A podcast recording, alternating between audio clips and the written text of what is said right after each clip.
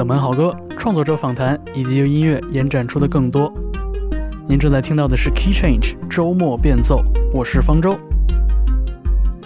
本期节目 Key Change 与音乐播客说得好听联动，我们共同迎来的音乐人嘉宾是唱作人许君。他在2021年深秋带来了自己的第三张个人专辑《美梦公司》，由知名制作人荒井十一担纲制作。在这期节目中，我们将听到许君讲述《美梦公司》这张作品中多首歌曲背后的故事，以及他在生活中感知到的新变化是如何折射进音乐创作之中的。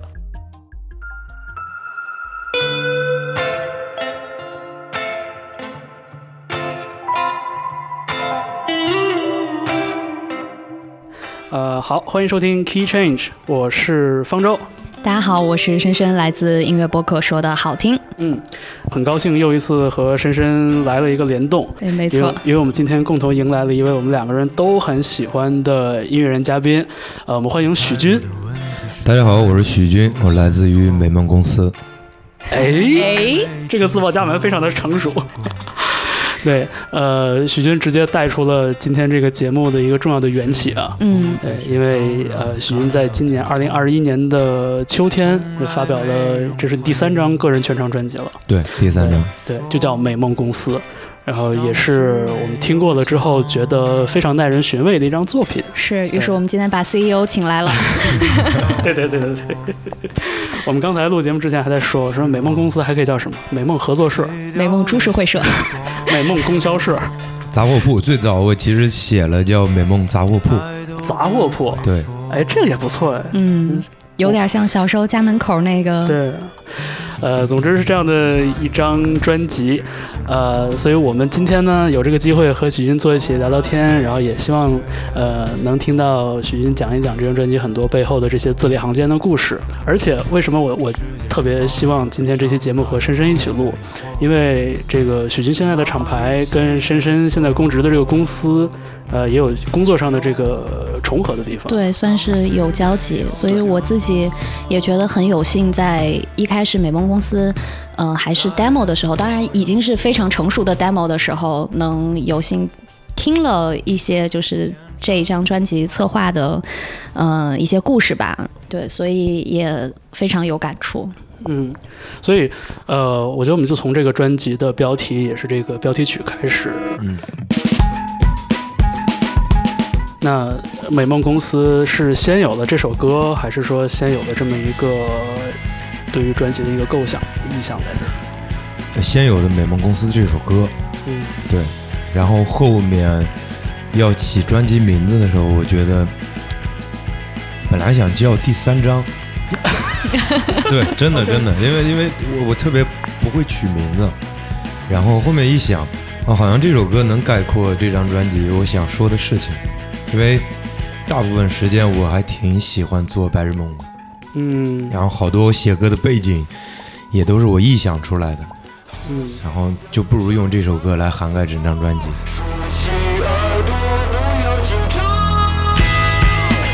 就是往大了说，其实大家都是这个公司的员工。员工，对我们当时想的时候就觉得说，哎，其实这首歌无论从歌词到整个的立意，都我们都会觉得说。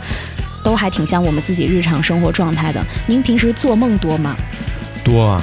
因为我我是一个三百六十五天都做梦的人，就是我可能睡眠有点什么问题，然后我就是基本上天天做梦，然后所以我每次看到这个标题的时候，我就觉得说，我就晚上在上班，然后白天也在上班，白天是正常公司，晚上是美梦公司，虽然好像也没有什么特别多的美梦。我记得以前看过一个挺好玩的一个一个观点吧，或者一种描述，就关于梦的，就是说，就是表面上来说大家都做梦，然后大家都对梦这个形式很熟悉，但是其实梦作为一个，比如说聊天的话题，其实是很难的。对，因为它跳出了很多日常生活中固有的逻辑。你看，可能说我今天跟你讲，哎，我昨晚做一什么什么梦，如果不是一个比如说亲密关系的话，其实别人是很难进入到这个。这个这个讲述里边，对对吧？嗯，所以像在这首歌里，其实我觉得就是说，之所以大家找到一个共鸣，很重要的一个点，是因为它把梦这个东西和公司这么一个特别 特别市场经济的一个概念，对，放在了一块儿，就它有了一个反差，也有了一个碰撞。但我觉得，嗯，就是我跟深深其实都注意到了这个点，就是梦这么一个特别虚无缥缈的东西，但是在这样的一个讲述里边，它是一个怎么说可考量、可交换的这么一个东西。对，其实我一开始看到这一句，就是一个一个亮出你拥有的，我们来考量值不值得换取一个美梦。就是嗯，我们一般讲这个梦是做梦嘛，就很少有人说幻梦。然后还是拿什么具体的东西你身上有的，然后来换一个你没有的。就是这一句就很很吸引我。嗯，所以就是像这种美梦，如果成为了一个可以交易，或者说成为了交易本身的筹码，就感觉这里边好像有一些一言难尽的东西。对呀，对呀，豆腐哥的歌词非常一言难尽。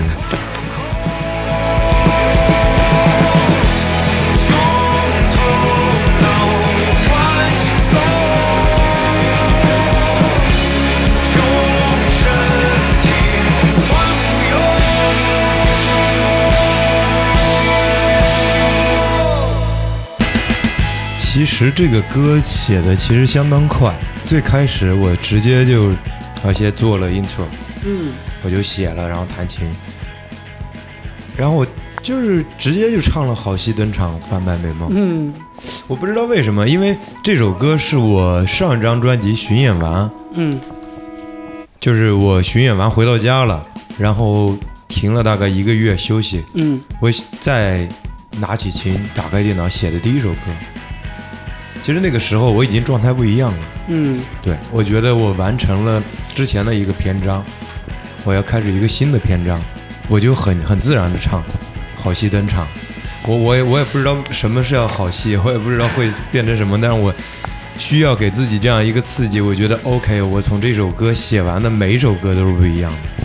对，我听起来感觉上一次巡演是一个是一个好大的句号。嗯，真的。是吧？我我完成了很多事情，嗯，我求婚啊，在台北，嗯。嗯，我也巡了，我觉得我人生中最长的一次巡演，嗯，就是非常累，三十三个城市，然后演的很密集，嗯，对。我觉得我们一会儿会聊到许军的这个二零一八年的这张专辑哈，事实上我没有名字，呃，就是一张体量很大的专辑，一次非常密集的巡演。对，之后经过了休息之后，有一种这个一切都很，就是很新鲜、被刷新的这种感觉。是。而且这首歌的 intro 我有注意到一点是，它其实用了很多不在那个音调上的音，其实专门有把它调的稍微，呃，怎么讲，就是呃不不和谐了一点，失失真了一点，就是感觉是从一个现实世界进入梦幻世界的一个一个通道。对，嗯，在听到那个 intro 的时候，其实就有了那种，因为梦里面很多的东西它不是实的，它是那种又扭曲然后又朦胧的，其实是给人进到了一种那样子的感觉。对。哎，其实我自己挺好奇，我听完这首歌，我也问自己一个问题，然后也在这儿也想问您：如果哪天有一个换美梦或者买美梦的机会，您会买啥？我想，如果你说让我以现实生活中我的一一些东西来换一个梦，我不愿意。什么都不换？我觉得我可以制造梦。嗯，对，就还是做梦，不要换梦。对，我们开这个公司就是为了骗别人。对，你看一个一个来就很像一个真的招商的，一不小心触到了商业社会的本质。哎，这让我想到一个，我小时候看过一个电视剧，我不知道您看过没有，叫《第八号当铺》。啊，对我看过，嗯，我没看过。它其实是一个台湾的电视剧，然后它的这个主题就是因为人有不同的欲望，人有不同的呃想要做，但是可能现在没有办法做，暂时没有能力做的，那他就用身上一些有的去换。有些人可能用寿命换，有些人可能用健康换，比如说我缺个胳膊少个腿儿什么的，我也愿意换我一辈子的财富。嗯，听着很聊斋。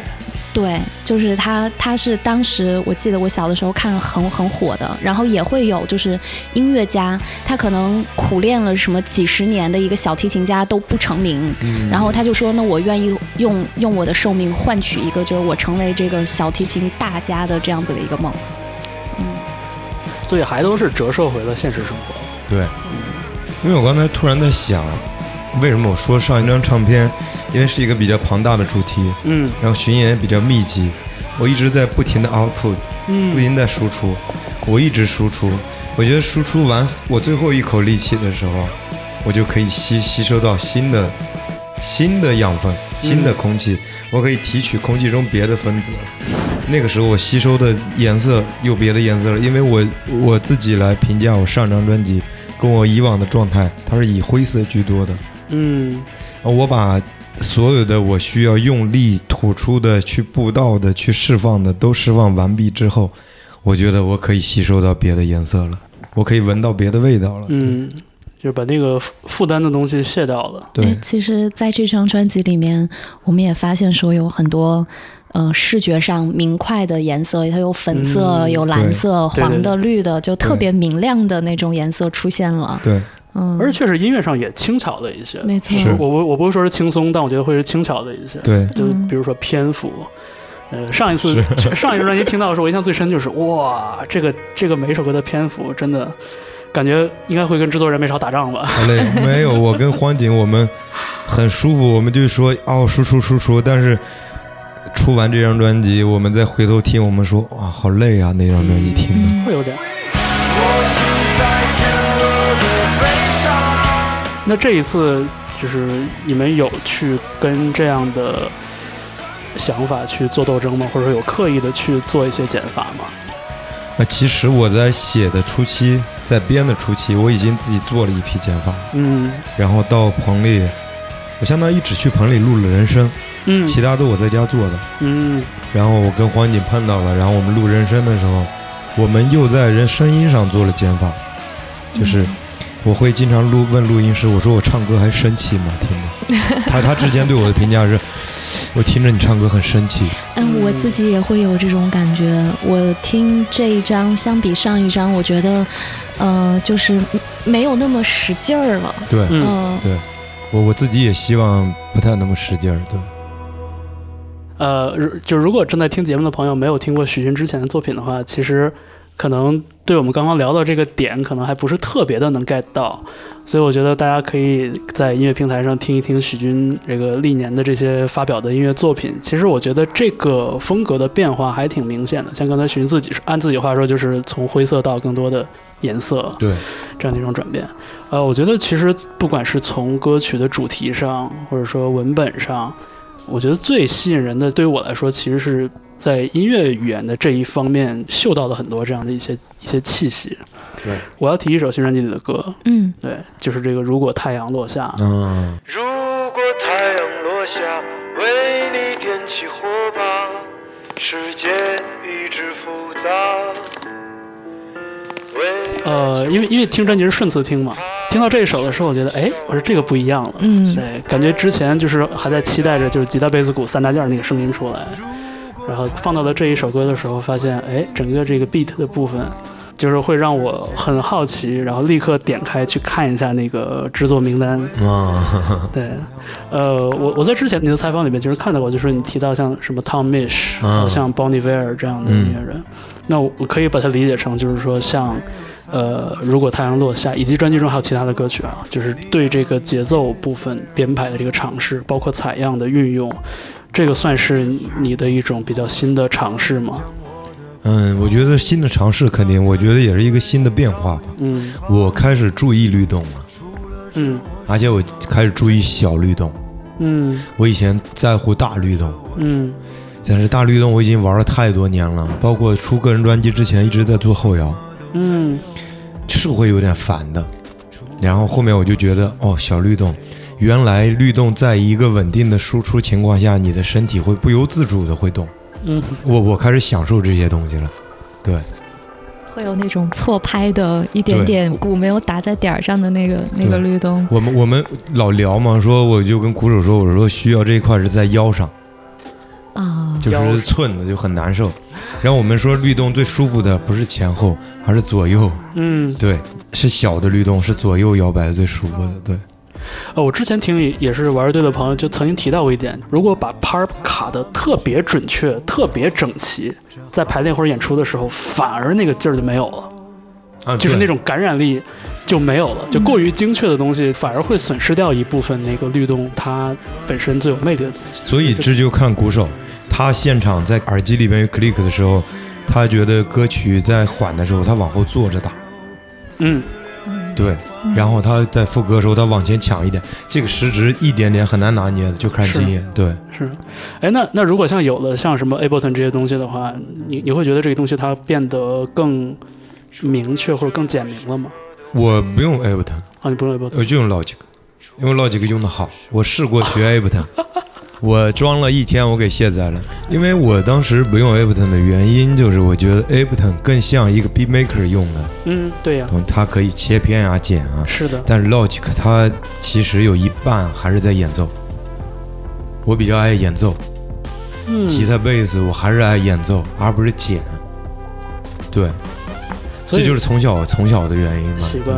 对，所以就是说，像这张美梦公司里边出现的这些采样啊或者切片啊这些东西，它更多的是一种风味儿，是一种对调我觉得是一种风味儿调剂。对，而且是我向新时代、新世代吧示好，也不是示好，嗯，我想跟新时代发生一些比较微妙的关系。嗯，对就开始尝试跟他们对话。对，以前我非常排斥，包括电子的音色，我觉得我好无趣啊！我觉得吉他用自己的手感来弹出来的东西才是才是最最棒的。确实。我觉得可能就是学学过这种，呃，我不说是古典乐，就是学过乐器的人，其实对那种演奏中的那种细节，其实都有感知。我同意，他那个执念嘛因为我是拉大提的拉的，大提琴那当然，那更更更明显了。嗯，对，像如果太阳落下这首歌，首先它透出了一股轻柔的这种爵士乐的这种感觉，嗯。其次就是这个节奏部分，包括尾奏部分钢琴的那个东西。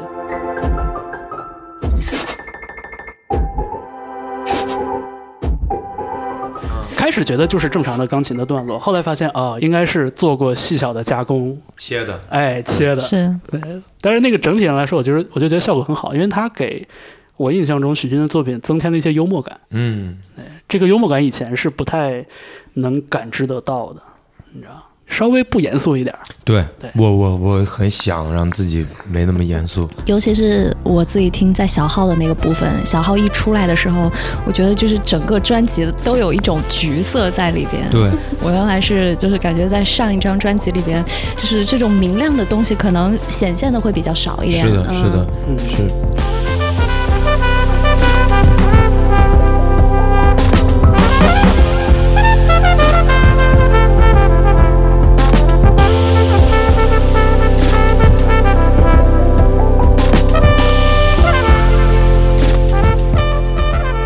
如果我们以这个呃作品的创作周期来计算的话，在美梦公司的这个周期里边，呃，就是除了你自己的这种主观意愿上的对新事物的这种尝试以外，那像你你身边的这些玩乐的伙伴或者这种乐队的这个编制有什么相应的这种变化吗？嗯，我的编制没有变化，嗯。我一直用的是一个班底，嗯。是他们顺应我的变化来变化。因为我其实，在创作的时候，我在北京生活，基本上不跟音乐圈的人交流，嗯。对，大部分都自己嘛。嗯。然后我交流最多的就是跟健身房的哥们儿，我每天去健身，我见到最多的也是那个他们。啊，对我喜欢跟音乐之外的人聊天儿，对。我听说您老去菜市场跟人聊天儿，对，我觉得那样会很舒服，因为其实音乐没什么可聊的，尤其是当你又写嗯又制作又编，那都是很私人的东西，你也没办法跟别人分享一些东西。对，但是像写歌也好，编曲也好，就是它作为一个能力，嗯，就是它也很多时候并不完全跟这种，比如说剖析自我或者是表达内心感受是完全绑定的。比如说我知我知道你你也会给其他的艺人去写歌或者是做编曲方面的工作什么的，对吧？是我以前觉得我每一秒钟都要剖析我自己，血肉模糊的，现在也不是这样了。对，是吧？以前我不会想到我自己会有这个转变，是吧？但是我觉得一切的变化都是非常莫名其妙的。就是某一天我起来，我觉得我自己都轻松了，嗯，我我不知道，就很奇怪。跟健身有关系吗？有关系，他们也说跟荷尔蒙分泌的少了有关系，年纪大了，岁数大了，岁数到了。我我作为一个不健身且也没有办法健身，我试过，然后后来就发现真的就是没有办法坚持。但是后来他们就说你得坚持，就是如果是你一直健身，就是并且是喜欢上健身的人，就是他整个的那个快乐的源泉跟别人都不一样。对，生活也会变得很简单，非常简单，就是已经肌肉形成记忆，包括酸疼，我已经很习惯。那更大一部分就相当于老年人去老年活动中心。打乒乓球，哎，那一段时间是我的，而且我特别感谢健身，就是我每天有两个小时听各种音乐的时间。哦，这个在我以前没有的。你说让我现在坐在电脑前好好认真的听两个小时音乐，我坐不住。嗯，但是我那个相当于被动，就塞着耳机，哎，有些地方吸引我，我就点一个红心，然后我在备忘录写一下几分几秒。嗯，哎，我喜欢，为什么喜欢？我在在，我觉得这个是大量吸取的一个过程。而且好像为什么健身我觉得比较方便，因为我健身每一次都是做单关节运动，它是不停的重复嘛，嗯，反而就很无聊的一个动作嘛。嗯，然后我听音乐的时候，好像能更专注了。如果你让我去做什么跳舞啊之类的，我反而会分心。对。啊，我就站在你的旁边，你的左边。看一些，看世界，看敷衍。哎，对，刚刚说到就是这个比较轻巧啊，比较幽默的这个部分，其实我还想到一个事儿，就是也是另外一首歌里面，呃，滥情里面，我就觉得很有意思的一个点，是里面有个采样，听完以后我就一直跟那儿笑，为什么有羊叫啊？哦，这个我最早在杭州做音乐，有个搭档是西班牙人。他叫 b a n e t 嗯，他跟我说，他们西班牙巴西克族的人，嗯，他们好多人喜欢羊，嗯，对，然后我就把它羊叫放进去。我确实听说巴斯克那边，因为整体上来说更呃偏农业、更田园一些。对对对对，是，呃，但是滥情里面的采样还真的不只有羊叫，还有狗叫，还有狗叫。然后因为我对这个广播的那个拧旋钮的那个声音印象也很深。然后包括那个人声的那个哒哒哒哒哒那个那个那个 starter 的那个效果，对。那个部分，那我在切的嘛。对，所以就真的这首歌里边有很多这种隐藏的就花哨的东西。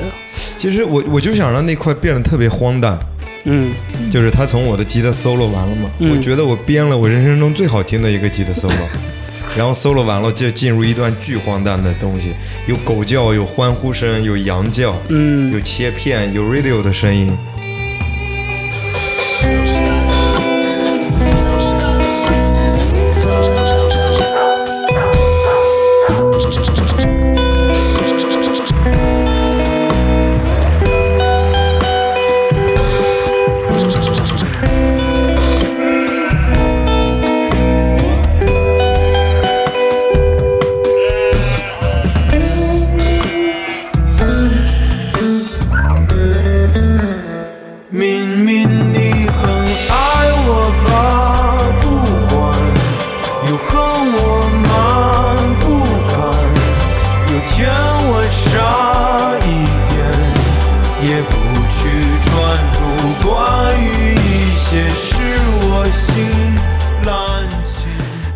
这首歌的副歌也是我非常喜欢的，我觉得其实跟许军刚才提到的这个点有一个呼应，爱我妈？不管，恨我妈？不敢，不敢。就我能感觉到这个讲述的人好像有点嬉皮笑脸，或者有点不正经。对对。然后这种不正经，很多时候其实是一个人他在表达的这个过程中的一个魅力的来源。嗯。然后不管是这个歌词中的这种，呃。就是嬉皮笑脸，还是说像刚才在这个吉他的 solo 那个段落添加了很多这种像说很荒诞的这种采样，嗯，所以我觉得就让这首歌的气质变得更，其实是更多面了一些。对对对对，因为就是说像以前，又说到以前了哈，就是许军的作品给我的感觉就是非常的单一面相，对，就是说他在诚恳和。呃，用力的这个方面做到了几乎是极致，但是在其他的面相呢，他没有告诉我是什么样的。是。然后现在就是说，我觉得，哎，其实一个深情的人油嘴滑舌一点，有的时候反而是魅力会叠加的。我从女孩子的角度来说，可能是因为像前一张专辑的时候，我朋友圈里面分享专辑的清一色的都是直男，对，然后这一张专辑开始就是女孩的比例也特别多了，嗯，我觉得还是有意义的，就是说，因为一个人很难用单一的面相去一直生活着，是，而且如果一个单一面相，我自己潜移默化的也会告诉自己，我就那样的人，我的生活会好无聊，真的。嗯，对他，他给自己也形成了一个这种自我催眠一样，我每天都带着劲儿在生活。我觉得，我，我得，我得，我得，我得干翻这个世界。嗯，对我以前是这样。是，你觉得这张专辑里边最轻松惬意的歌是哪一首？嗯，就是从你就是写作和录音的这个整个过程来看，就你觉得最不费力的，最不费力的，那就只有一个办法呀，因为它短。好，还是实在啊，非常实在。他们说过，未来要走的路也不可怕，没有什么幸福可言，只有一个办法，只有一个办法，只有一个办法。未来的路看似奇怪，没有人们的花园，人们的树叶，只有一个办法，只有一个办法，只有一个办法。关于那些没有走过的路，也走差不多了。直接让人后退是只有一个办法，只有一个办法，只有一个办法。他们都相信那些没有。哎，那我们说说这首歌好了。嗯，就它这个戛然而止的感觉，确实给人很大的一个冲击。然后，呃，深深还有一个很有意思的角度。对，因为我听。这首歌的时候，我不是把它单独拿出来听的，我是把问题只有一个办法和方法论这三个，我感觉是像一个专辑里的三部曲一样。问题是一个影子，就是我们有这么多的问题，然后只有一个办法是有点像冲突的那个部分，就是一直在重复，只有一个办法。那方法论可能是最后一个结语，就是我们。感觉最后就是也没有什么好的办法，嗯，就我是把这三个放在一起听，感觉还挺有意思的。就是是不是？我觉得从第一张专辑开始到第二张到第三张，其实我们除了刚刚说的那个梦是一个主题之外，其实我自己感觉还有一个一直循环的过程，是一直在抛出问题，然后尝试去解决问题。对，嗯嗯嗯，反而到这张我已经不尝试去解决了，但是我也明白我的生活组成部分就是问题。以我以前会尝试去解决它，但是我现在觉得有问题对我来说是好的。就是那个答案是怎么样也不重要，不重要，一点不重要。我我写二十九的时候，我说没有答案，不会有答案。其实我心里期望有个答案，是。但是我现在不会期望有答案。对。就听二十九的时候，明显觉着就是那个，这说的是反话，就是那劲儿没放下。对对。但是我我我其实有点明白，呃，许云刚才说到那种感觉，其实就是。就是从拒绝问题到承认问题，然后到跟问题共存。对，跟问题共存，我觉得也是一种获得自由的方法。对我来说，我其实现在能意识到，就是如果我一直执迷于自己的这些问题的话，嗯，我真的别的事儿全影响了，生活也影响了，吃饭也影响了，可能亲密关系也影响了。但是现在就是我学着做到的一点，就是一边儿我愁我的问题。但是另外一边问题之外，我试图让我的其他的这部分生活也不受太大的影响。嗯，嗯我有时候会有很强烈的这种感觉。没有硝烟弥漫，愿你哭得像风，野得像狗，扎进灯火。但是这种东西，如果说你想解决，但解决不掉，你还在想的话，可能我的方法是这样：就是他如果出现一个问题。我会找这个问题中是不是有需要我去做的事情。嗯，如果有需要我去做的事情，我把这个事情做完了，那这个问题还存在，那就存在呗，我就不管它了。因为我前两天看了一个图，就说有些问题在你现在看你是，它这个图就是你背了一个巨大的包袱，嗯，它一年后看没有了，对，也不重要。嗯，感觉有点那种尽人事听天命的意思。对，年纪都到了，都是荷尔蒙少了。是是是是。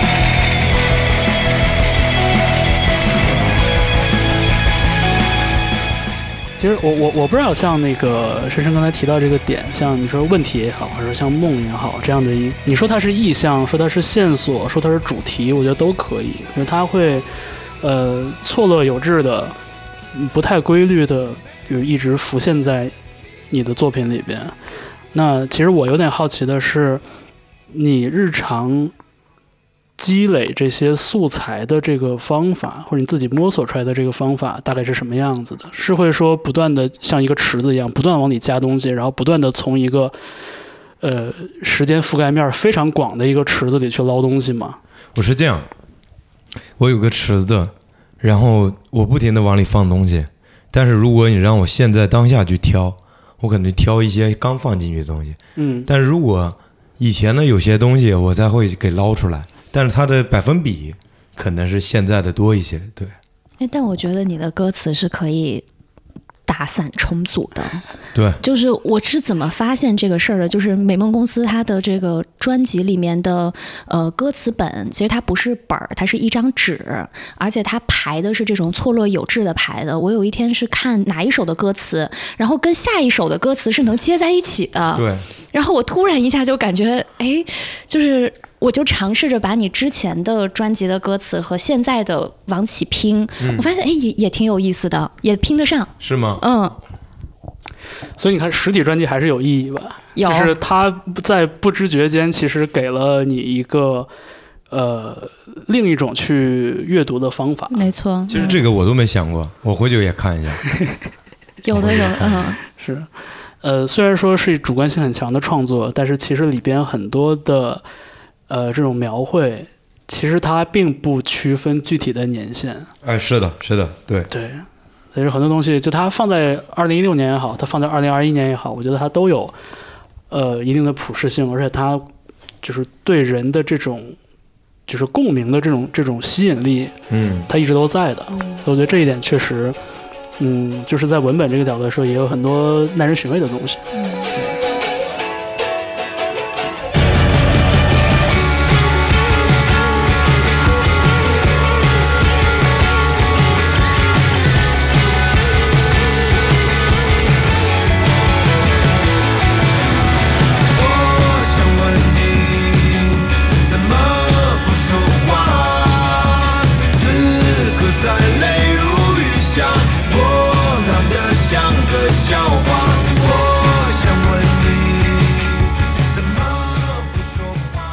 刚才说这三部曲啊，如果加的话，就把这个新专辑里边的这首《形容你》放进去，因为可能跟我个人经历有关，就我也是听着最标准的这种摇滚乐的这种东西长大的，嗯，所以我会感觉像只有一个方法，方法论，包括《形容你》，就这几首歌里边有特别典型的那种摇滚乐的那种音乐语言，嗯。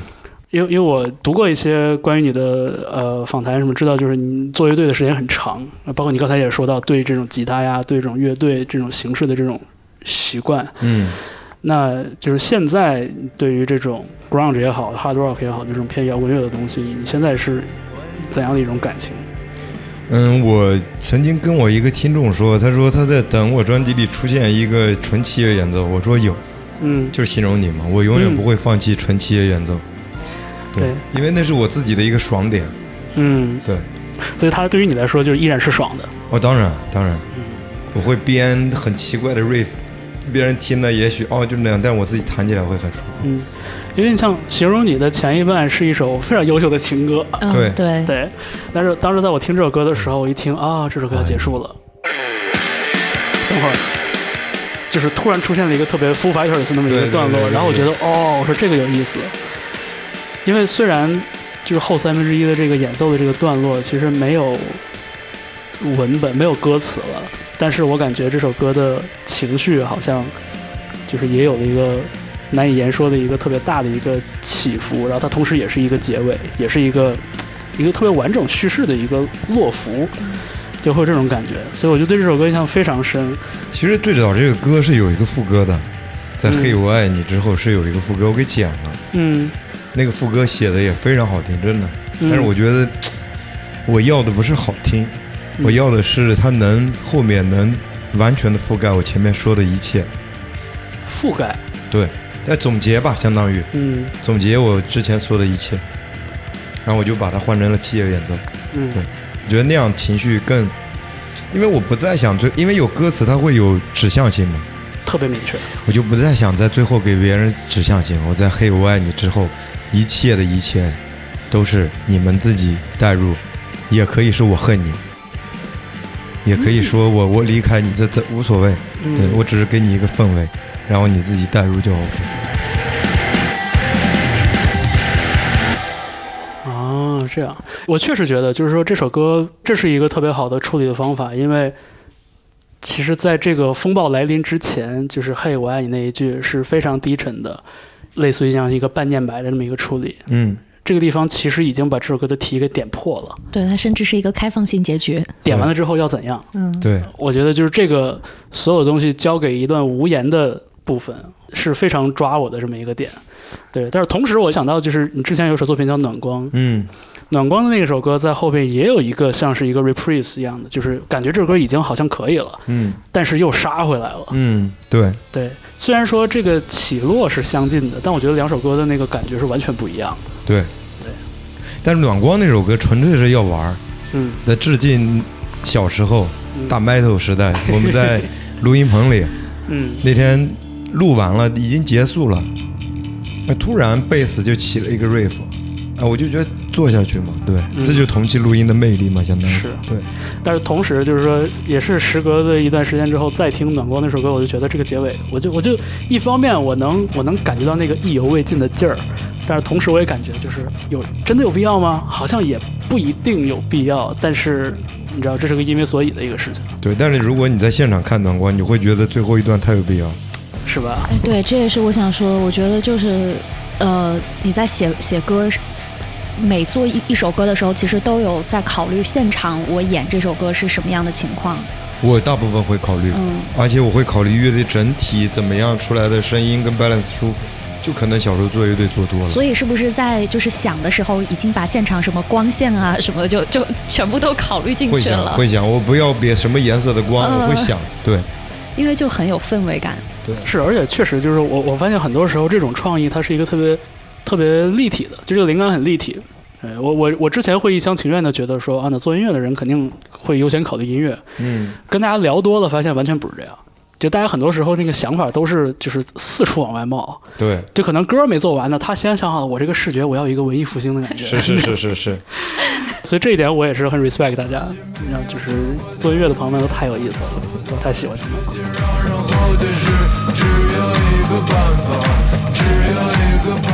所以就是摇滚乐这个事儿吧，我觉得可能我代表了一小部分对这种摇滚乐或者这种经典硬摇滚比较有感情的朋友，就他会 get 到里边那个懂的都懂的那一部分。嗯，其实你猜，只有一个办法，原曲多长？你猜一下，我觉得至少要 double 一遍，八分钟。我 对，是我保守了，这首歌有八分钟，但是八分钟的话应该是有不同的段落吧？不同段落，然后它词巨多无比，嗯。我谁都没给听，我给黄锦听过。然后后面我们就在取舍嘛，嗯。我想在未来的某一天，突然有一天晚上，我会把全曲放出来。对，然后但是如果我们还要再做唱片，还在致敬唱片时代的话，我觉得这首歌目前以这样的方式出现最好的，对。嗯，它做一个 bridge。所以现在有点期待那个八分钟的版本了。是对我我也是有点期待。因为我是觉得以这首歌现在这个发表的这个版本的那种能量来看，肯定会有很多的变化。对，对，我觉得随着音乐的变化，可能我我猜啊，是不是这个叙述的角度，或者说这个主题也会有一些转折或者变化。就非常不一样。我里边还用了很多八零八贝斯。嚯，哇，行，这个胃口是吊起来了。所以正在听节目的朋友们，就是大家跟我们一起来记住这个点哈。甚至开始期待下一张专辑了呢。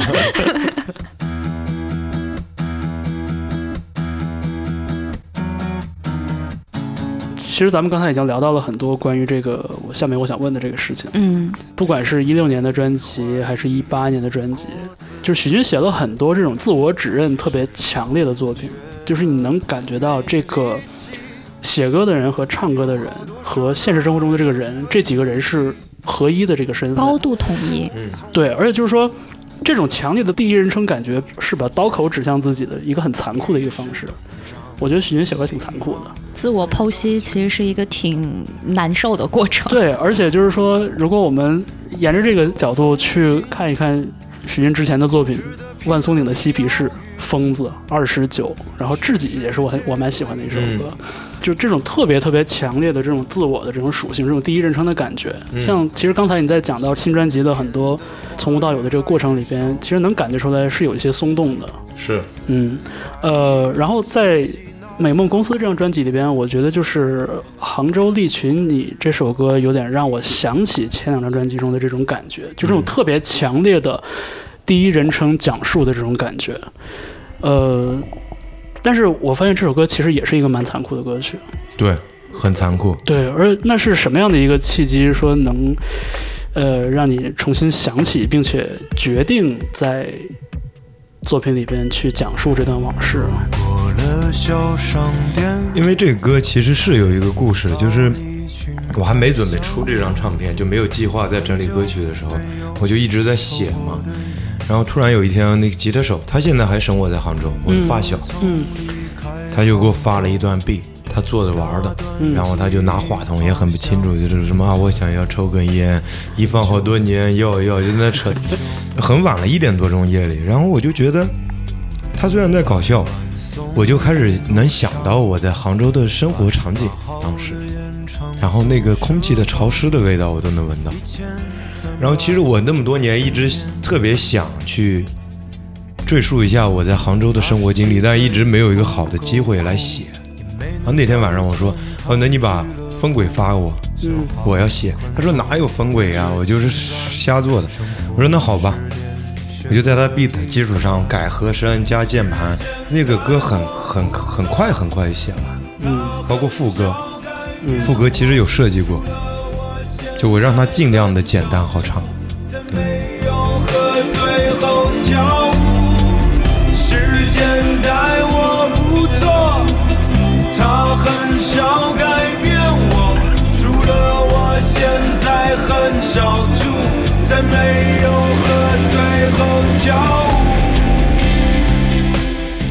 我觉得这个副歌非常的妙，我非常喜欢这首歌的副歌，但是我我有我的理由啊，嗯，就是因为这个主歌的这个讲述其实是很直白、很残酷，然后在第二段主歌的时候其实也很突然，就是这首歌在进入到副歌部分的时候，我当时的感觉是，哦，这个讲述还要更展开一些。副歌作为这首歌里边最能承载大家记忆点的这个部分。它一定要有一些强烈的感受，以及很多的细节，这是我一般会比较期待的一个东西。但是我发现这首歌就停在副歌这儿了。对，我以为这个故事还会再继续往前讲，但是这个唱歌的人他不讲了。对啊，因为我就相当于在副歌说了一个大部分大部分人年轻时候都会觉得很残酷的一个总结嘛。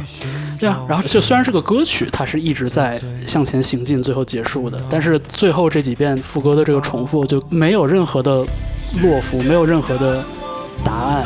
我理解，没有任何的故事的结尾，就这样就戛然而止。你是想说，本来你期待也没有在喝醉之后跳舞之后还会有更多展开的描述？对啊，但其实也许也许是也许是更多关于。离开杭州之后的事情，也许是关于自己的现在，也许就是就这个故事继如果继续讲的话，其实有很多种可能嘛。但是我就发现，哎，他没有讲，然后我就因此而非常非常的喜欢这首歌。哦，原来你也喜欢这种绕着弯说话，最后也不给你明确。然后我写歌是喜欢这样，因为我觉得这可能跟大家的期望有关。或者说跟大家所习惯的这种叙事有关。你像咱们从小接受的语文教育，包括小时候做的那些中心思想的总结，这个故事如何开始的，故事如何结尾的，结尾的时候有没有什么象征性的意义，有没有什么经验和教训？我觉得这是可能是大家的一个平均的一种期待。对，但是这种在叙事方面的这种这种处理，我觉得就是在这首歌里边其实很好的一个体现吧。啊，对于我来说。就是这样的一种戛然而止的感觉，所以你就是故意的呗？嗯，差不多，因为往后再写，其实故事还没结束。对呀，对呀，我的故我没死呢呀，结束，对，我还活着，就没办法再写了。其实我写了很多文字，到后面，嗯我把它写成小说了。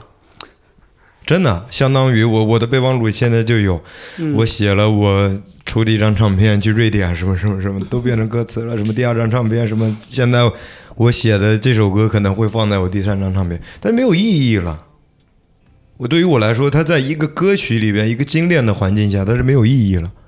我只需要让别人听到，在没有喝醉后跳舞就可以了。因为我我我觉得我身边大部分人都是这样。因为其实也有点呼应，就是时间他待我不错，对他他真的待我不错所以嗯我才没有再去有以后的那些事儿，因为我现在已经过得挺好的。对对对，我觉得真的时间待我不错的，我我基本上没有变。对所以就是说，这个上下文更完整的这个叙事，其实在你的脑海里，在你的记事本里，其实也是存在着的。存在，嗯，但是在音乐里它不成立，我觉得。对对我我觉得这个点就在这儿，就是如果把写歌和唱歌当成一个讲故事的过程的话，其实有很多东西是可以交给音乐这一部分的。对对如果单纯从让这个作品更易于理解的角度来说的话，肯定是你写的越细致、越具体越好。对，但是我就觉得，我之所以喜欢听这些音乐人的作品，就因为有很多东西他不会明确的讲出来，对，是一些字里行间的这种东西。我之前听一个画家讲过，说他画一个在丛林里面的老虎，一般的人是先画丛林，再把这个老虎露出来的一点点画上去。嗯但他的做法是，他先画一只完整的老虎，再画丛林的部分，去把他想盖住的那个部分盖住。哦，但他背后人看不见的地方，它依然是一只完整的虎。嗯。就是嗯，所以它其实是，它并不是说我盖住那些不想让你看到的东西，而是我曾经有这么一个完整的东西，但我选择让你看到的那一部分。对对对，我觉得这个角度个特别好，哦特别好。确实这个角度好。对所以它有一点点像，呃，有些导演拍片之前，演员会写人物小传，嗯他可能只是一个丫鬟，只是一个什么，但是他要把他所有的身世弄弄清楚，他为什么要在这儿当丫鬟，嗯为什么会经历现在的这一切，可能都是跟他之前的事情有关系。对所以就是，其实你相当于给杭州利群你写了一个人物小传。对。然后我一直觉得我做音乐好像就是在发送各种电波，嗯，嗯，我这个电波可能有些复杂吧，然后你能接收到，我们就是一样的人。嗯对，我也不太希望说，我找的是 A 类人、B 类人、C 类人。嗯，对我我就发上一个电波，你是哪一哪一类人？可能你是 A 类人或者 B 类人，但是你身体里有一个序列号是这样的，我们就是一样的人。对。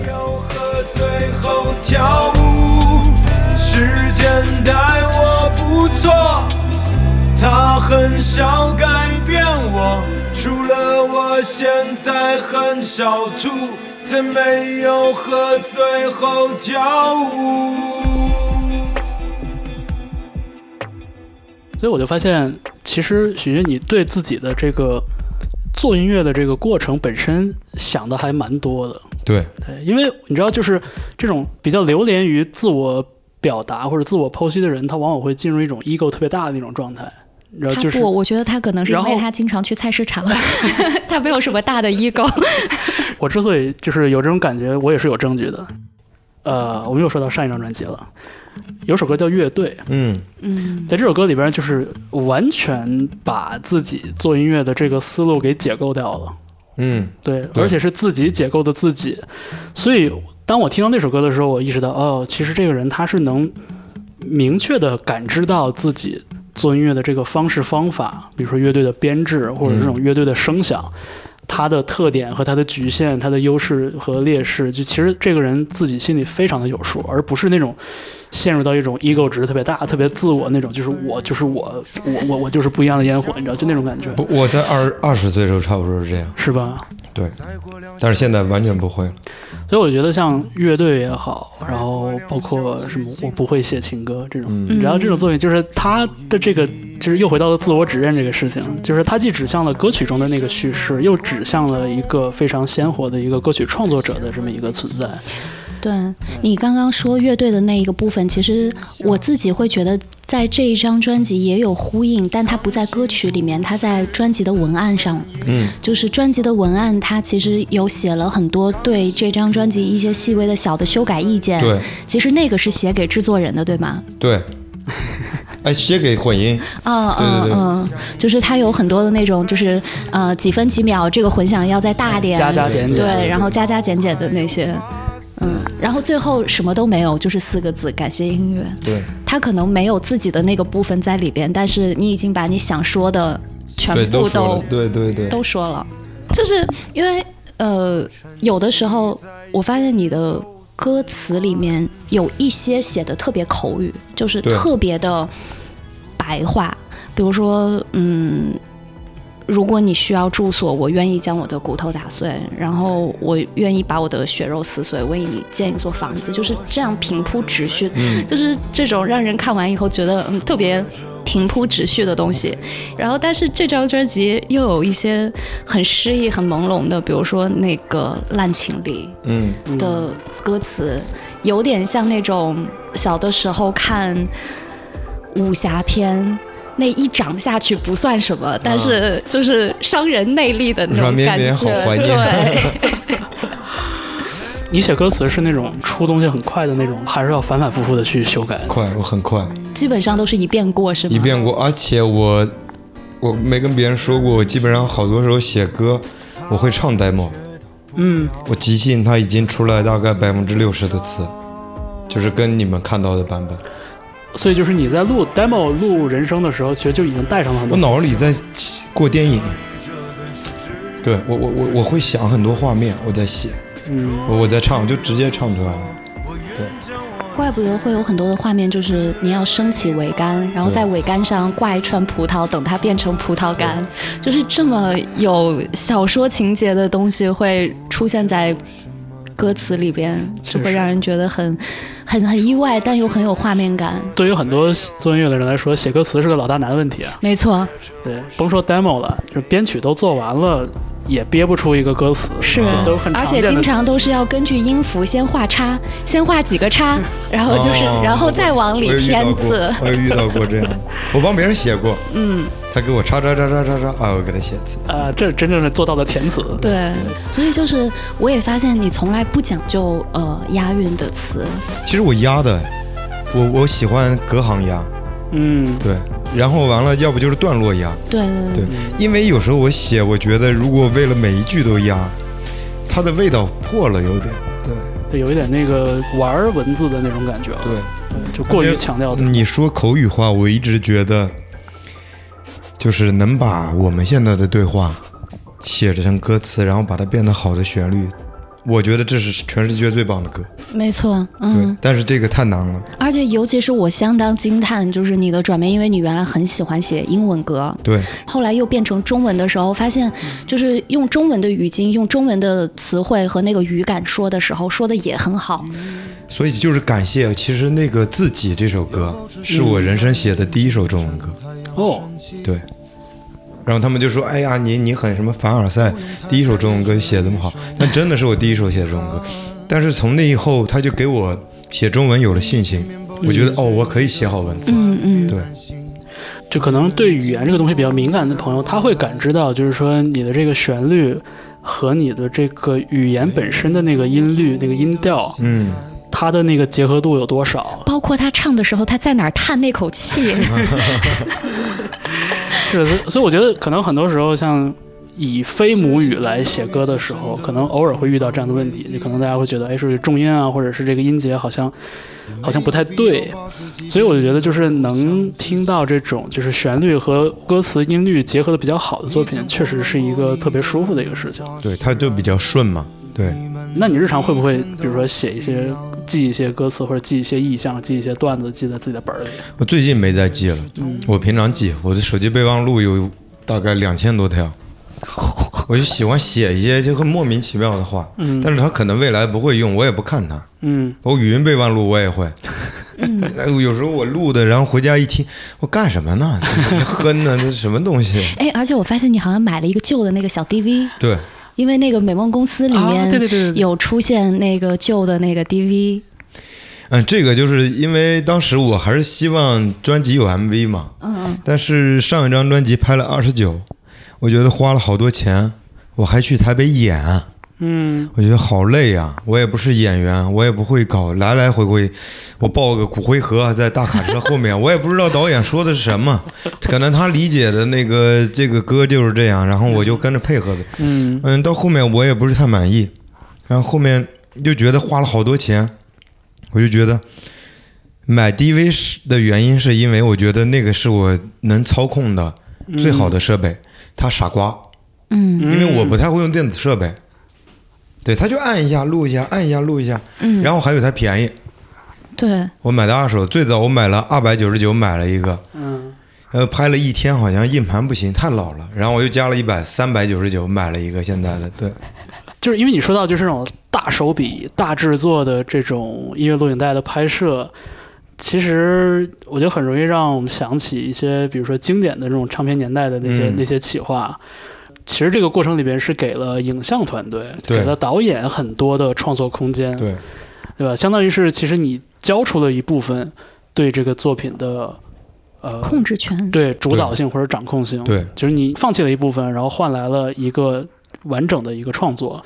但是听起来好像就是说，当你把 DV 拿在手里的时候，相当于是影像这一部分，你也在自己落实自己的想法了，对，是这样。相当于这样，就是我看到什么就拍什么，而且它呈现出来一种非常，嗯、不经意的千禧年间的感觉，对，因为它旧，对，因为它旧，确实是那个年代来的东西。滤镜都不用加。对。对，这个不是 retro，这是 original。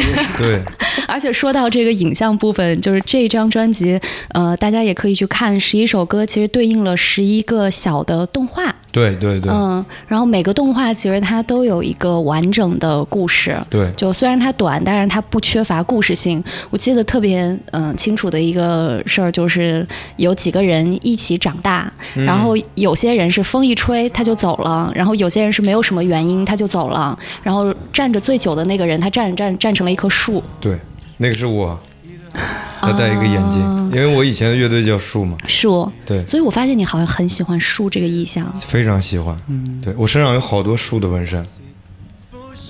你有特别喜欢的树的品种吗？哎，我也想问，我身上最大的一个纹身这么大，大概是是那个，我不知道叫什么品种，就是好多电影里就是，哎，都是草坪，然后很远有一个巨大的树，然后很很茂盛，像伞一样那底，下都可以坐着。那个哦根会垂着的。对对，这叫啊，什么？那是榕榕树，榕树哈，嗯、对，就巨大。然后我们小时候都在那长大，然后什么什么两小无猜，然后长大了再去那个，那是我心里的树的概念。对因为它会不断的生根，然后不断的扎根。对对对，我觉得树是一个很慢的东西，就是我经常会觉得，就是树是一个很好的一个一个隐喻，就是不管是人工的培育，还是说自然的生长，它都要很长很长很长时间才能成为我们印象中那个样子。对，然后它给我们带来的这些好的东西，我们从这里边享受到的东西，也会伴随我们很多很多年，甚至这个树没了。它还会留下很多很多的东西，这个东西就是，就对于现在，就是说大家对效率、对立竿见影、对回报率这些东西，就是精打细算。对，对，我就觉得树是一个其实很好的一一种隐喻。而且我我喜欢树一个就是它不但要向上生长，它其实更多的向下生长。没错，而且我觉得这很许君的是，它有很多的东西是扎在地下的，人们看到的可能只是地上面的一部分东东西嗯，但是它下面的其实生长的东西是大家看不见的。对，嗯，很富有哲理。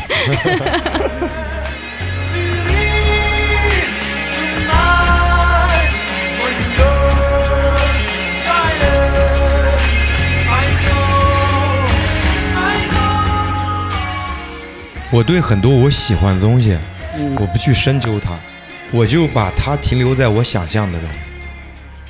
就包括《崭新的一天》这个歌，嗯，就是我没有看到那个东西，我想象出来我写的。这个歌的故事就是我跟逃跑计划的鼓手，嗯然后我们在健身房锻炼，呃，我们在力量区，他突然说我去去边上一下，我有个朋友一个老外，他纹了一个新纹身，我看看，那我就在那练。然后过了一会儿，他回来，我说他纹了什么呀？他就跟我描述，他说他纹了一个他爸爸在加拿大拍的一个女的在河边钓鱼的照片，然后完了他自己在后面底下加了四个字叫新的一天，我没有看到那个纹身，嗯。然后就开始想，我就想，我能想象到那个风吹过来的感觉，然后晚上回家就写了这首歌。啊，所以因为崭新的一天，它的这个小动画里面也是跟钓鱼有关系的，大家可以去看一下。其实就是什么都没有发生，然后但是当什么都发生的时候，那个人还是坐在那儿钓鱼。对，我想象到那个画面真的是充满了希望。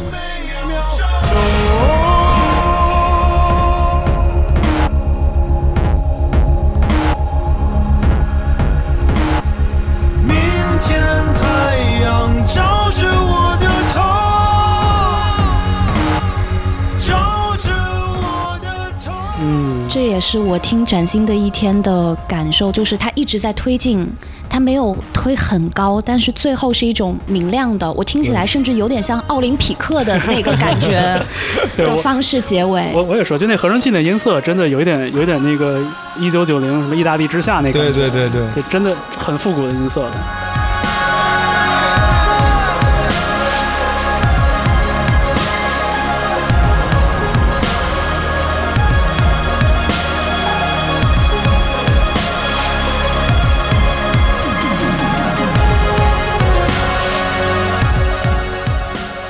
但是我反而觉得《崭新的一天》这首歌，特别是它结尾那部分，作为许君的这一张录音室专辑的收尾的那部分，反而有点超现实。我觉得，嗯，一颗心脏滚烫，跳得不合节拍。对啊，然后在一个非常复古的一个音色里边，然后就飞升了。是不是感觉很不许君？就是它有一点超现实的意味，在于一整张专辑听下来，如果我们按照顺序来听的话，这个里面有各种各样的。时刻有各种各样的情感，有这种比较沉重的，也有比较轻松的，然后有一些俏皮的、一些好玩的、幽默的东西。然后到这首歌这个结尾突然飘走了，然后这个飘走了就会让我忍不住去想一下：我说刚刚听到那些东西都是真的吗？都是确实存在的、可信的东西吗？就会有那种感觉。就不重要了。其实这个编曲最早。我是想找一个英国的制作人合作，嗯，因为我脑子里想这个歌就稍微得电一点，但是呢，以前我没有尝试过这么电，嗯，我想找一个英国制作人，啊，名字我就不说了，后面侧面打听，就是很麻烦，他不但收费很高，然后还要跟你版权呀，什么扯不清对，百分之几，然后这个也跟我去菜场有关系，我一直在跟黄景华发微信，嗯，就剩那首歌了，怎么搞怎么搞，然后去菜场买完菜，我就告诉自己，我跟他说我来编吧。我试试，然后当天晚上就编完了，我发给他，还你回了四个字，叫牛 死了。我特别开心，因为这个编曲我非常喜欢，嗯，它该有的都有，它的它的气味，然后包括到后面，就是我们一起跳舞吧，就是我我想告诉所有人，明天永远是崭新的一天。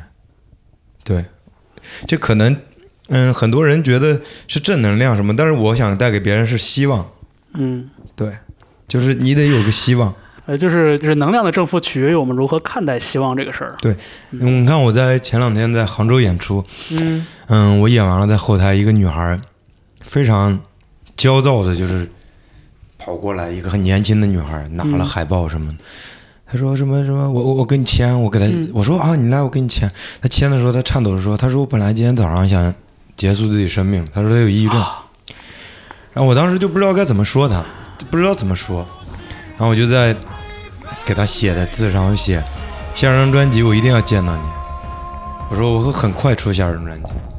人活着要有一个念想。对，我说对，他说他是这样说的。如果他不是因为今天晚上我来杭州演出，他可能就怎么样怎么样。因为我遇到过抑郁症朋友，这个真的是对，我就跟他说我会很快出下张下张专辑，我还要见到你。这个我觉得就是这张专辑最后崭新的一天。我想给所有人传传达的一个感受吧，就是对，也是一种非常朴素的，但是特别美好的一种祝愿。对，嗯。但是我我我我相信他，他跟我约定了，他会在下张专辑见到我，我还会给他签，我再下张专辑再见。对。也许你该问，如何期盼现在？颗心脏滚烫它跳的不合脚啊。